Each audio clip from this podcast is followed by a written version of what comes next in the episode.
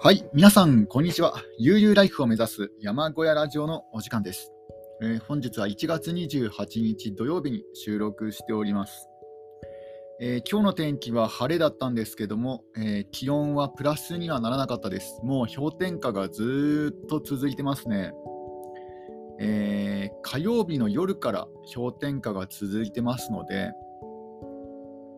で、えー水道の方はですね、マイナス8度、9度ぐらいになってしまうと凍結してしまうんですよ。で、一度水道が凍結してしまうと、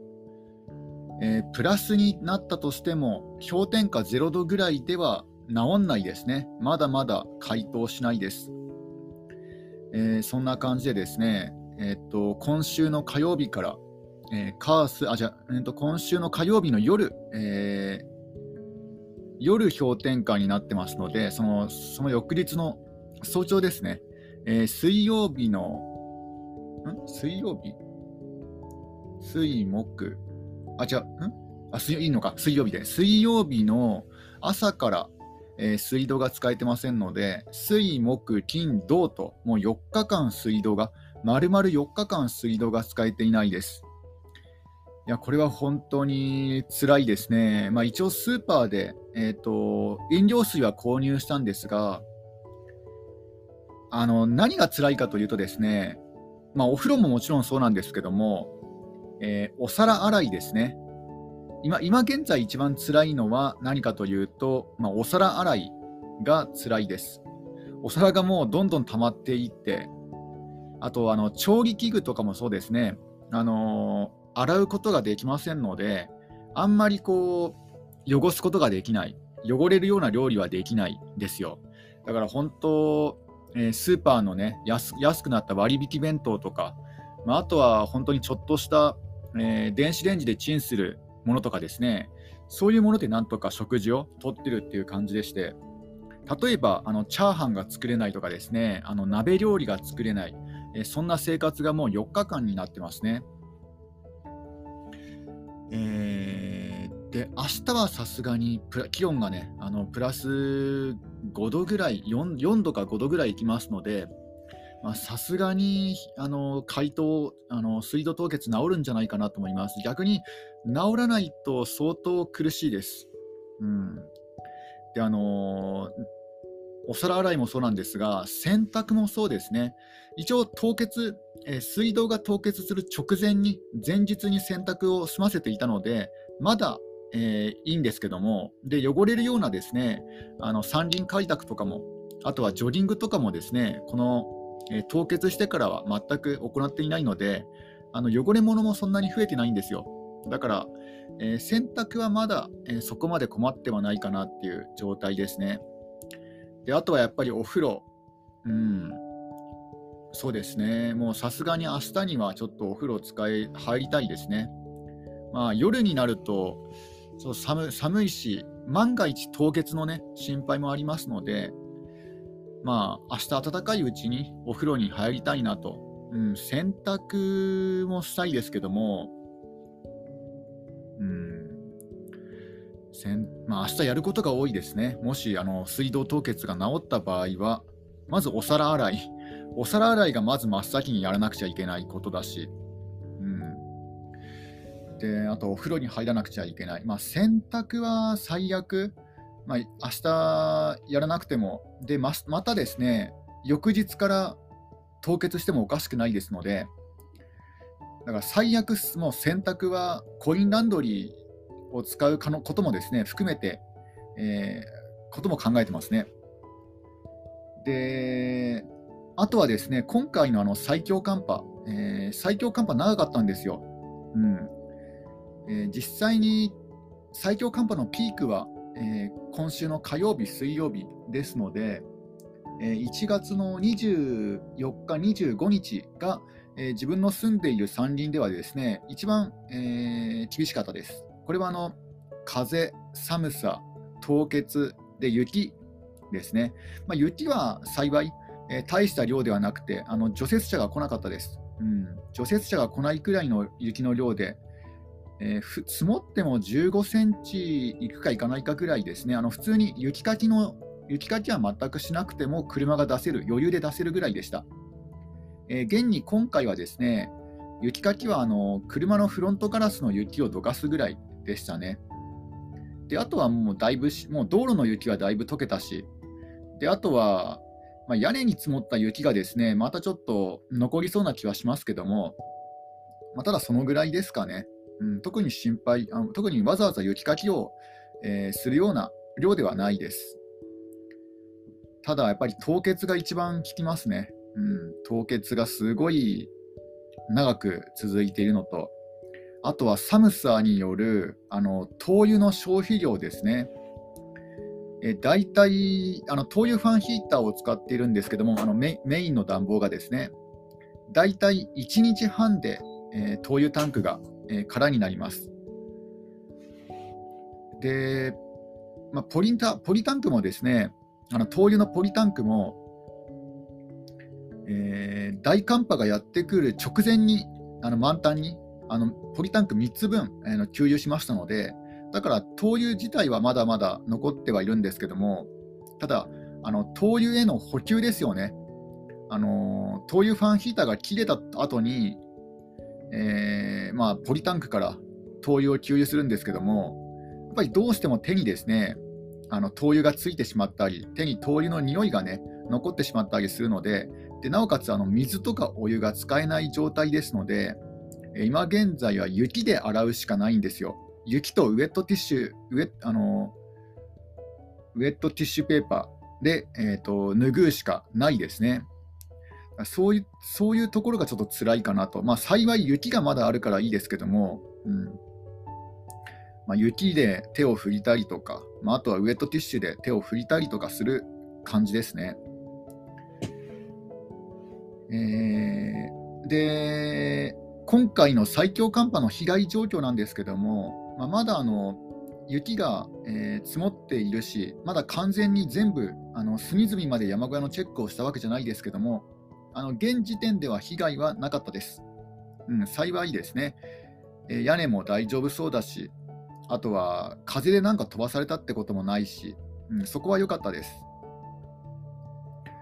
えー、一時期はですね結構風が強かったんですよ。だからちょっと心配もしましたけども、あのポリカナミータとか大丈夫かなとか心配しましたけども、えー、一晩、えー、ピークを過ぎてみたら、特にこれといった被害は、えー、確認できなかったですね。だから大丈夫かなと思います。えー、あとはですね、えー、被害に関しては、特にその凍結以外では特にないですかね。うん、とにかくあの水道凍結で水が使えないっていうのが一番辛いですね。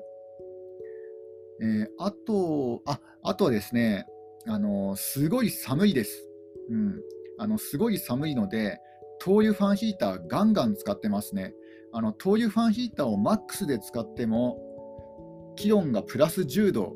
いくかいかないかくらいです。あの灯油ファンヒーターの、えー、設定温度もですね、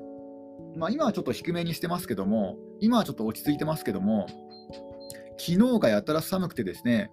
昨日は30度以上に設定温度を上げても、気温がプラスにならなかったんですよ。あこれ夜夜の話ですね。昨日の夜の夜はならなかったんですよ。もう冷え底冷えしてしまって。で、薪ストーブもですね、あのこういうこのこの最強寒波が来たタイミングで、なかなかあまりうまくですね火がつかぬつかずに、今日はたまたまあの偶然です、偶然か分かんないですけど、うまくいったんですよ。だからほぼほぼ1日灯油あほぼ1日薪ストーブを、えー、使っていたんですけども、ちょっと今はさすがにあの切れてしまいました。やっぱりあのー、15分、15分、あるいは10分ぐらいで、10分間隔でこう火の番をしていないとですね、すぐに火が、あの弱くなってしまう、うん、しまうんですよ。だから本当、一日中つぎっきりじゃないと薪ストーブの面倒見れないなと思いました。うん、自分が使ってるのはあの針葉樹、杉の針葉樹というのもありますね。杉の薪だから燃えるのが早いのかなと。でもそれにしてもかなりあの燃焼速度が速いです。で、薪ストーブはあの日中ずっとですね、薪ストーブを焚いていたんですけども、さすがにあの日中、薪ストーブをガンガンに焚いていれば、あの灯油ファンヒーターはつけなくてもいいぐらい暖かくなるんですが、ずっと見て、面倒を見るっていうのは無理ですね、難しいですね。で、今はちょっと一旦火が消えてしまったので、また再点火するのに時間がかかりそうです。えー、今日はペール缶3杯分ぐらい薪を投入したような気がしますね。だから本当、薪の消費量が半端ないです。あ、あとですね、あの、薪がだいぶ乾燥しました。うん。これは、まあ、嬉しい、嬉しいですね。えー、薪棚をいくつかですね、いくつかこう作りまして、で、一番最初に作った薪棚に、あの、薪を収めた順番にこう、ローテーションで、えー、薪を取り出してますので、だから結構、薪を割ってから時間が経ってるんですよ。1週間以上経ってますね。2週間、3週間は経ってると思います。薪を割ってから。で、薪の、えー、含水率測定器であの20%以下の薪をですねあの選んで使うようにしてるんですけども結構あの時間がた割ってから時間が経ってる薪はほとんどが20%切ってますねだからもう普通に薪棚から取り出せるような状態です思ったよりも早く乾燥が進んでいますね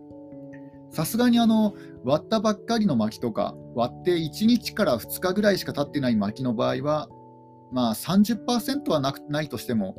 28%ぐらいあったりしますけどもただ薪を割ってから、えー、2週間3週間くらいするとだいぶもう20%ぐらいになってますね、まあ、というのもあのもう伐採自体はずっと前に行ってるんですよ。もう2年間いや2年間超えてますね。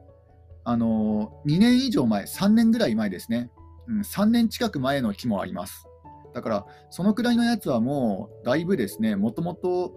えー、乾燥が進んでいたのか、もう巻き割りしてから2、3週間も経てば、普通に薪として使える、使えますね。だから今は、かなり、あの、薪は乾燥してるんですけども、それでもやっぱり、なぜか火がつきにくいですね。まあ、自分の使い、あの、まあ、火付けの方法がね、あの正しくないのかもしれないですけども、もう本当、同じようにやっても火がつくときと火が火がつかないときがありますね。あとは、まあ、今もちょっと寒いんですけども、やっぱり夜とか朝に朝はかなり寒いです。日中は日がてあの天気のいい日が続いてますので、えー、割とですね穏やかな穏やかなんですけども、やっぱり夜と晩はかなり灯油ファンヒーターガンガン炊かないと寒いですね。ちょっとドリンクを飲みます。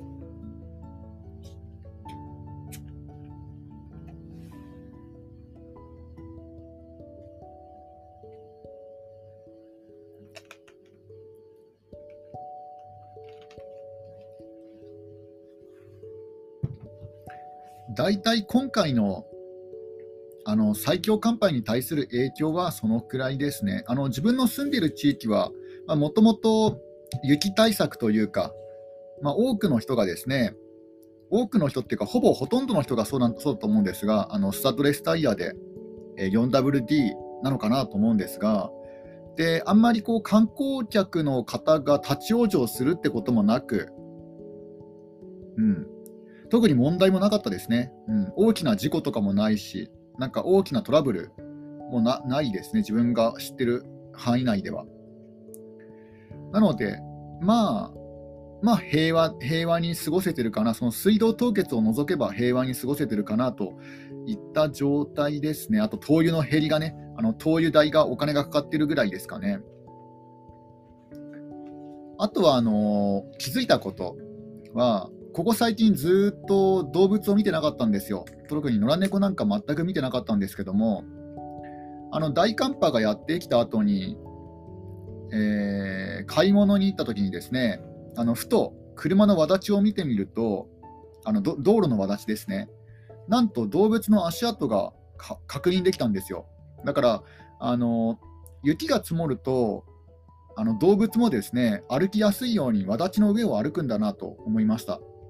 それが野良猫なのかイタチかテンなのかあのキツネかタヌキなのかはちょっと分かんないですけどもなんか四足歩行する、えー、動物が、まあ、多分野良猫かなと思うんですけども、まあ、この寒さの中ですねまだまだ元気に生きているっていうのが分かりましたね。まああとはあの夜、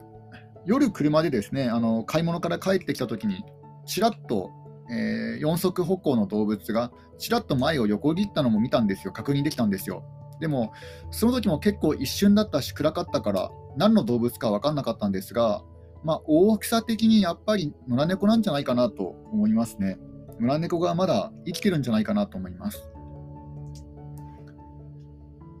あとは、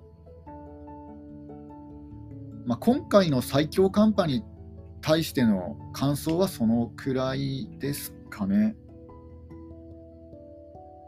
うん、そうですね。あとは最近の現状報告ですが、あれから、あれからというか、前回のですね、あ前回あの最最強寒波に備えるっていうあのラジオ配信、あの最強寒波が来る前日えー、今週の月曜日ですかね、今週の月曜日にラジオ配信した時から、状況はほとんど変わってないですかね、まあ、その水道が凍結したとか、そういうのはありますけども、あの何か新しく、え、DIY, をしたとか、え、そういうのはないですね。というか、できないですね。あのー、そそこまでの余裕がないです。まず、あの水道が凍結している以上、できることがかなり限られてしまいます。薪も割ってないですね。あのー、今回の雪で、あ今回のですね寒波で雪が積もって、でまた丸太がですねあの雪に埋もれてしまいましたので、ちょっとまた掘り起こすのも大変だし、あとはカチンコチンにですね地面が凍ってしまいまして凍ってしまってますので、ちょっと、まあ、巻き割り巻き割りをするにはあまり良い時期じゃないかなと思います。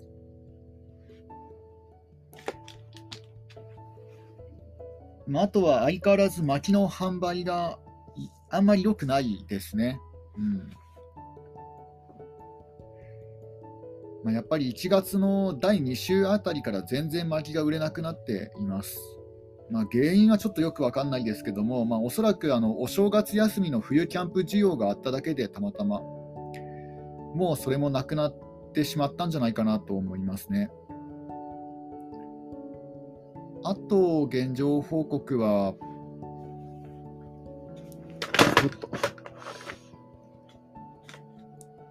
そうですね。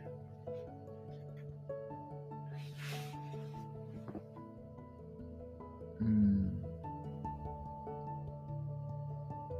今のところそんなに大きな変化はないかなと思います。その最強寒波がやってきたこと以外では。やっぱりまだまだ木材の木材が高いですし、建築資材も高いですので、ちょっと DIY をするのは難しいかなっていうね、そんな状態ですね。で、山小屋自体もだいぶもう完成形ですので、なかなか手を入れるところも、手を加える部分もですね、もう残り少ないかなと思います。まあ、パッと思いつくのは、山小屋の玄関前、うん、山小屋の玄関前はあの温室というかですね風除室にしようかなとも思ってるんですけどもただよくよく考えるとそこまで、うん、利用しないかなっていう感じでまあどっちでもいいかなぐらいな感覚ですね。作ってもいいし作らなくてもいいしっていうぐらいですかね。あとはそうですね。まあ、あとはもう山林開拓の方ですかね、DIY というよりは山林開拓で、えー、まだまだ伐採してあのそのまま倒したばっかり倒したままの木が、えー、倒木がたくさんありますので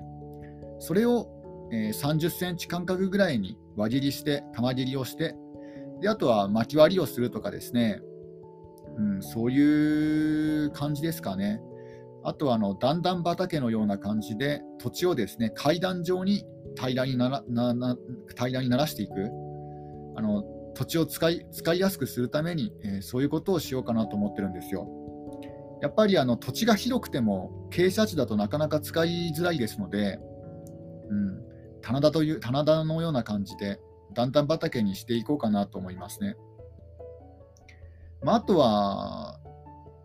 まあ、まだ1月の下旬ですけども、来月の下旬か3月ぐらい早ければ、そのくらいの時期にあのペットを飼おうと考えてますので、だからペットのための、えー、小屋、うん、小屋をそろそろ、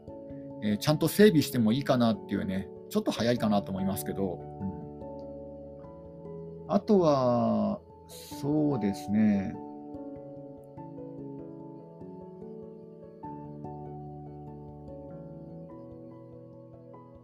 うん。まあ、あとはあの来年の、まあ、来年というか、今後のことなんですが、えー、今の今使っているハイゼットデッキ版、そのタイヤをスタッドレスタイヤ今まではあの夏タイヤとスタッドレスタイヤを交換していたんですけども、そのシーズンごとに。ちょっとオールシーズンタイヤでずっと履きっぱなしっていうのもいいかなとちょっと考えてるんですよ。うん、あんまりこう、冬場にあの車を走らせるってこともないし、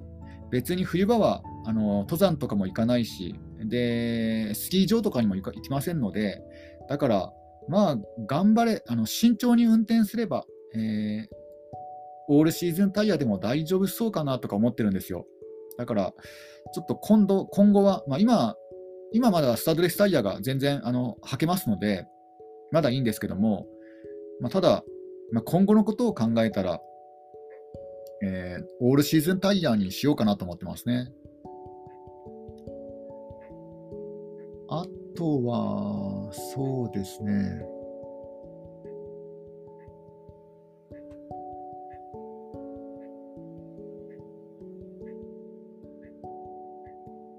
まあ、あとは今までも結構ですね、水道凍結のための、えー、ために、いろいろこう水道凍結防止ヒーターとか、まあ、いろんなことをやってきてはいるんですけども、ちょっとまだまだ足りないのかなとかね、思えてきましたね。で、その水道蛇口にもうそのまま取り付ける、あの凍結防止ヒーターというか、ヒーター付きのカバーがあるんですよ。蛇口にもう直接取り付けるですね。もうそれを新たに購入しようかなとかも考えてるんですよ。2、3000円ぐらいですので、だから、まあ、まあ、電気代、電気代とかは抜きにして、本体価格、機械の本体価格が2、3000円ですので、まあ、ちょっとそれも使ってもいいかなとか、ちょっと考えてますね。ただ、それがあの氷点下10何度までね、対応できるかどうかわかんないですけども、一応、現時点では、現時点の段階で、あの氷点下マイナス8度、9度ぐらいで凍結するんですよ。あの何も対策を練っていない一般家庭の場合はマイナス4度ぐらいから凍結するんですが、自分の場合は一応それはクリアしてるんですよね。ただ、まだまだ弱いかなと。もうちょっとね、水道のあの凍結しないレベルを上げたいなと思ってますので、ちょっともう少しお金をかけてもいいかなと思ってますね。あとは、まあ、あとはあの本当にオーソドックスにあの一晩中水を出しっぱなしにするとか、うん、あとは、ま、毎回ね、夜になったら水抜きを完全に行うとか、まあ、そういう方法もあるんですけどね、うん。まあ、とりあえず今よりも対策を練らないといけないなと思えてきました。まあ、あとはあれかな。あの、一晩中水を出しっぱなしにするのもちょっともったいないですので、なんかあの蛇口の先端に、えー、体幹のホースをつけて、体幹ホースをつけて、で、水だめ、あの、何かですね、水に、水を溜められるような大きなたらいか何か用意して、水を無駄にしないようにしようかな。あ、そっか、お風呂場、お風呂に溜めればいいのか。あの、バスタブがありますので、そこに水を溜めてもいいのかなとか、ちょっと思えてきましたね。うんそうですね、その方法で、その溜めた水をなんかにね、再利用するのが一番いいかなと思いますね。まあ、もう、もう今シーズン最強寒波、でもどうかな、またね、また来るかもしれませんので、ちょっとじちょっとそその方法も考えようかなと思います。まあ、あとはあの本当に一番あの、昨日もそうかな、昨日もそうなんですけども、あのかなり冷え込むとですね、窓とかドアが閉め切っちゃう、あのなんだあの固まっちゃうんですよ。あの凍りついちゃうんですよ。だから窓とかドアもなかなか開けにくくなってですね、あの帰宅したらドアドアとか窓が開かなかったってことがありました。これ昨日の話ですね。で、まあ一応その、あの開きやすい窓から侵入したんですけども、そんな感じでですね、あのドアとか窓も凍りついて、山小屋の中に入れなくなっちゃうことがあるんですよ。あとはですね、一番ひどい時はあのバールを使いました。あの工具のバールですね。バールでなんとか、あのー、こじ開けました。下手そんなことをやってると、下手するとですね、あのー、窓とかドアを壊してしまいます壊してしまいかねないので、本当はやりたくないんですよね。ただ、ここまで寒冷地ですと、まあ、マイナスね、マイナス10何度、2桁台いってしまうと、まあ、そんな風にもなっちゃうんですよ。だから、なんか対策を練りたいなと思ってますね。うん、寒さ対策。暑さは別にいいんですよね。暑さ暑さは全然いいですので、寒さ対策もっと練らないといけないかなと思いますね。あと、あちょっとドリンクを飲みます。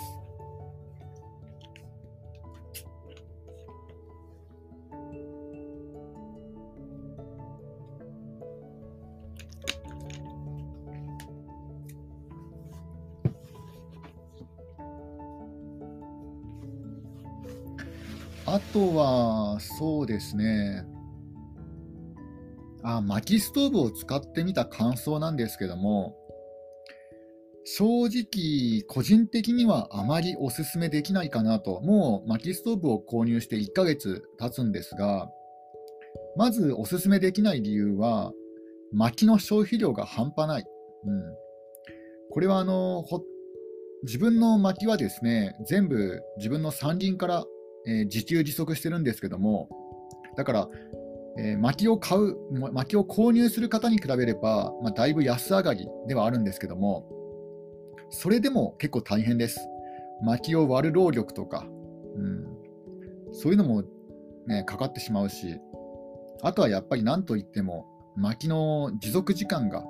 燃焼時間が極端に短いですので、あんまり集中できないです。例えば、映画1本丸々見るなんてことはできないですね。映画1本集中して見るってことはできなくなりますね。もう本当に自分の場合は15分でも目を離していられないですね。5分、10分ごとに薪ストーブの状態を見て、あるいは実際に薪をですね、あの投入したりとか、ま、あとはあの薪のえー、この組み方っていうかですね、薪を新たに組み直したりとか、そういう火の世話をしないと、すぐに、火が燃え尽きてしまうしまいますね。そういう時間もかかるし、お金もかかる。まあ、自分の場合はお金がかかってないですけども、その薪は、ね、あの山から取ってきてますけども、ただそうは言っても、えー、チェーンソー、斧とかですね、チェーンソーの燃料とか、まあ、いろんなものがですね、あのなんだかんだで初期費用かかりますので、で場合によっては巻き割り機とか、まあ、自分は持ってないですけども、だから、あんまりお勧めできない。で、あとはお勧めできない理由はですね、あの場所を取るんですよ。薪ストーブって結構場所を取って、自分の場合は畳1畳ぐらいのサイズ取ってますね、面積を。で、なおかつ、えー、移動できない。灯油ファンヒーターだったら簡単にですね、コンセントを抜いて、新しいところに移動できますけども、薪ストーブはもう半永久的に設置しなくちゃいけませんので、同じ場所に。これもちょっと不便ですね。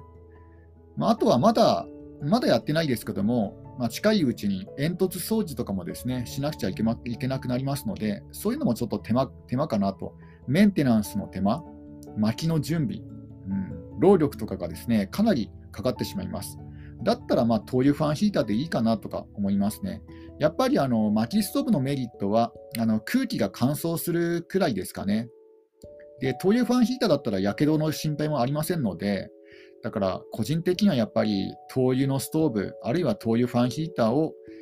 あの山小屋のね、あの熱源としてはお勧めするかなしますね。今日はこれで終わりにします。